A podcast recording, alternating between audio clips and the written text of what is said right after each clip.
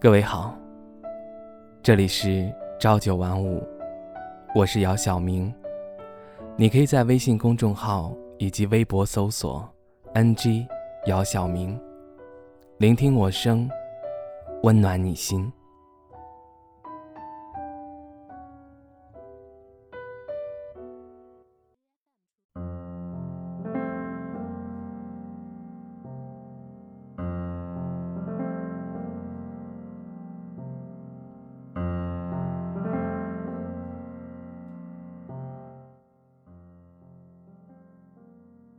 这是我第一次去男生的家里。冬天的雪下得很大，踩在地上咯吱咯吱的声音，让我有点想吃旺旺碎冰冰。明浩让我帮他打印一副广告写真，送到他家里去，顺便去找他玩。那时候我们是哥们儿，他叫我春花。我叫他耗子。尽管如此，我还是有些紧张兮兮的。我不擅长和长辈们嘘寒问暖，也装不出一副知书达理、大家闺秀的样子，以至于见到耗子和他家里人的第一句话，便是一句蹩脚的普通话说的“你们好”。他们比我想象中的要和蔼。尤其是耗子的母亲。他说：“要是有个女儿就好了。”可偏偏生出两个儿子。耗子是家里的老二，小时候就给他男扮女装。我看到他小时候男扮女装的照片，笑得肚子抽筋。那会儿便不懂男生和女生大概是一种什么样的感情。耗子带我出去玩的时候，总是喜欢用手搭着我的肩膀。别人问他：“这是你女朋友吗？”他也不反驳。刚开始的时候，我还跟别人说不是，到最后，我竟然也是一副满不在乎的样子，任凭别人胡乱猜测。我想他母亲看到我的时候，大概也是这种感觉吧，认为我是他这辈子。交过的第一个女朋友。他说我是耗子第一个带回家玩的女生，我便有些不好意思起来，把手放进自己棉袄的口袋里，低着头烤火吃橘子。那个时候，我看着耗子的背影，突然觉得有点帅。于是，我跑到他旁边，告诉他：“你妈大概是误会我们俩的关系了。”他坏笑着，然后摸我的头，跟我说：“难道不是吗？你是我女朋友这件事，好像只有你自己不知道。”春花，我的反射弧有点长，大概是一分钟之后才反应过来他刚刚说的话。后来我才发现，他是在跟我表白。这个表白有点 low。没有玫瑰花，也没有巧克力，我就莫名其妙的多了一个称呼。耗子在学校里的时候，他是忧郁的，所有都叫他陈明浩，只有我叫他耗子。他心思细腻的，从未让人发觉他需要一个陪伴他的人。你傻了吗？我做你男朋友，你觉得吃亏？我张着嘴巴，啊，我没有想到任何可以回应的词语。你妈妈真的很漂亮。我想转移话题。你想夸我帅，也不需要这样拐弯抹角吧？说吧，你是不是喜欢我很久了？他一直追问我这个问题，我没有正面应答。我想，我大概是默认了。虽然我们的距离那么大，但是我心里却一直无法开口拒绝。他开始很严肃地要求我写好作业，逼我去图书馆看书，自己却无动于衷，就好像只有我一个人在上学，而他是那个看着我上学的人一样。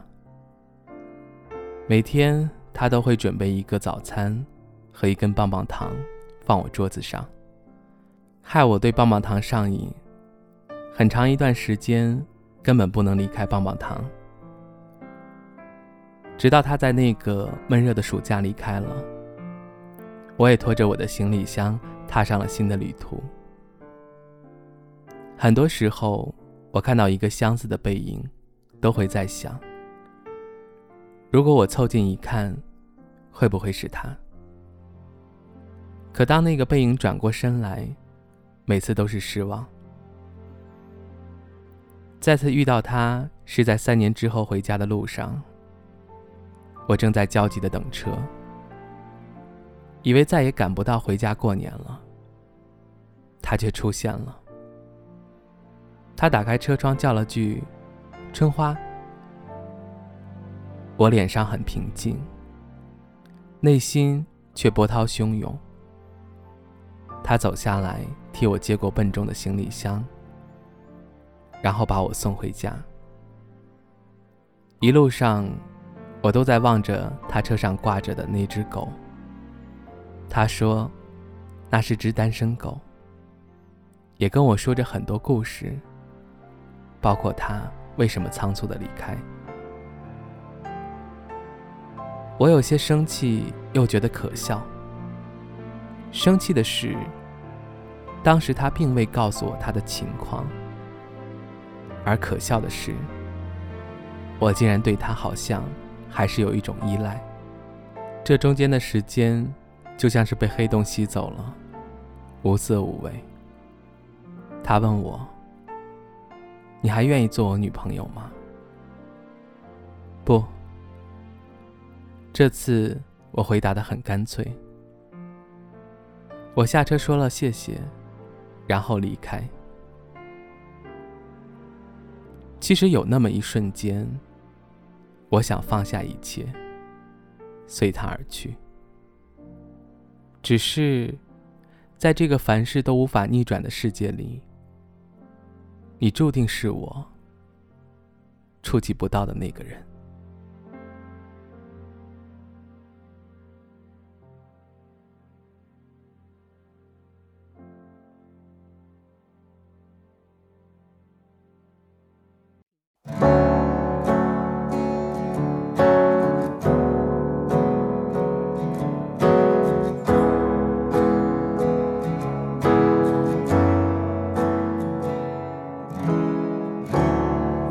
曾是唯一的信仰，相互凝望，让对方捆绑。在那时候，简单的好傻，却有空坚决后快乐啊！直到现实。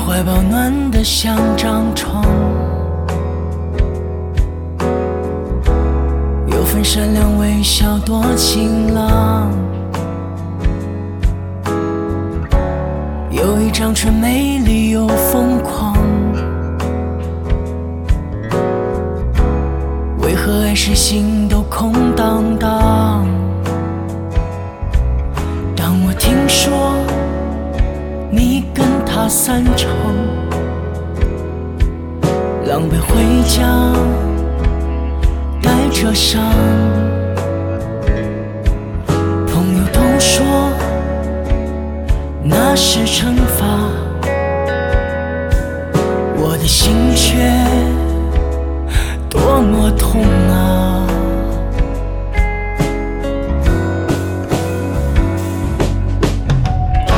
虽然知道爱都有翅膀。